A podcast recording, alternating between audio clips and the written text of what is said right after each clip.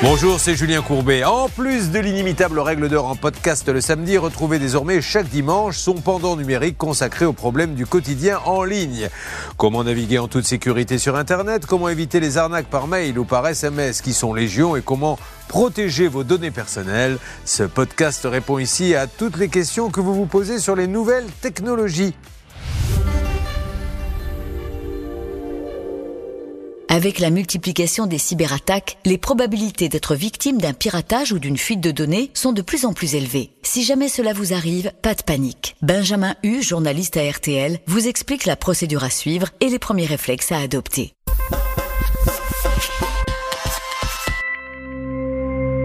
Si vous venez d'être piraté, la première règle d'or est de vous demander d'où vient la faille.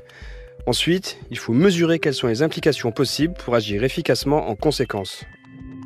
Intéressez-vous d'abord aux éléments connus. Que savez-vous du piratage? Si vous avez reçu un mail qui vous informe d'une fuite de données, il est censé mentionner quelles informations ont été compromises. Les pirates ont pu avoir accès à votre compte de plusieurs manières. Votre mot de passe était peut-être trop simple. Vous avez pu communiquer des infos personnelles dans le cadre d'un phishing ou un site que vous utilisez a pu être piraté. Si vous suspectez un piratage, intéressez-vous aux signaux qui vous ont mis la puce à l'oreille un message suspect, une opération à venir sur votre banque ou des codes de connexion pour changer l'un de vos comptes en ligne.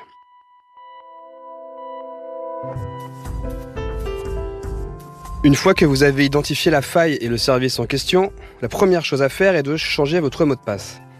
Si vous n'y arrivez pas, passez par l'option mot de passe oublié. Vous recevrez alors un code sur votre mail ou votre numéro de téléphone de récupération. Deuxième chose à faire, ajoutez aussi la double authentification à votre compte. Cette option permettra d'être informé par SMS quand quelqu'un essaie de s'y connecter. La troisième chose à faire est de vérifier que le compte piraté n'a pas été utilisé à votre insu.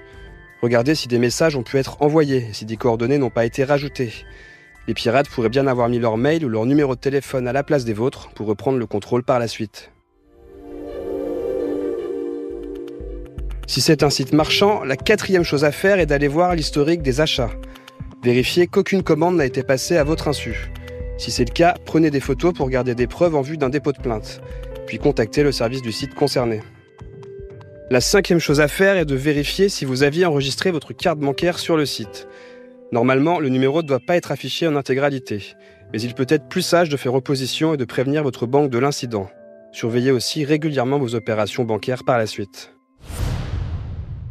Une fois que vous avez sécurisé le compte piraté, il faut vous demander si les informations contenues dans ce compte ne peuvent pas être réutilisées par les pirates pour accéder à d'autres comptes que vous possédez. Si vous utilisez le même mot de passe ou un dérivé, ou si vous avez le moindre doute sur sa sécurité, il est préférable de changer les mots de passe de vos comptes les plus sensibles. Votre mail principal, les impôts, l'assurance maladie et votre banque par exemple. N'oubliez pas non plus de prévenir vos contacts, pour qu'ils ne soient pas victimes à leur tour des pirates si jamais ils les contactent en se faisant passer pour vous. Enfin, si vous avez subi un préjudice, vous pouvez porter plainte en gendarmerie ou au commissariat. Pensez alors à conserver des captures d'écran pour prouver les faits. Vous pouvez être accompagné dans vos démarches par le site Cybermalveillance. Et quoi qu'il arrive, pensez à faire preuve de vigilance face aux sollicitations que vous recevrez à l'avenir. Les pirates ne manqueront pas de réutiliser les infos glanées dans votre piratage pour essayer de vous tromper à nouveau. Merci d'avoir écouté le podcast La règle d'or numérique. Pour découvrir nos autres podcasts qui décryptent les arnaques du quotidien, n'hésitez pas à vous abonner à l'émission Ça peut vous arriver ou toutes nos plateformes partenaires.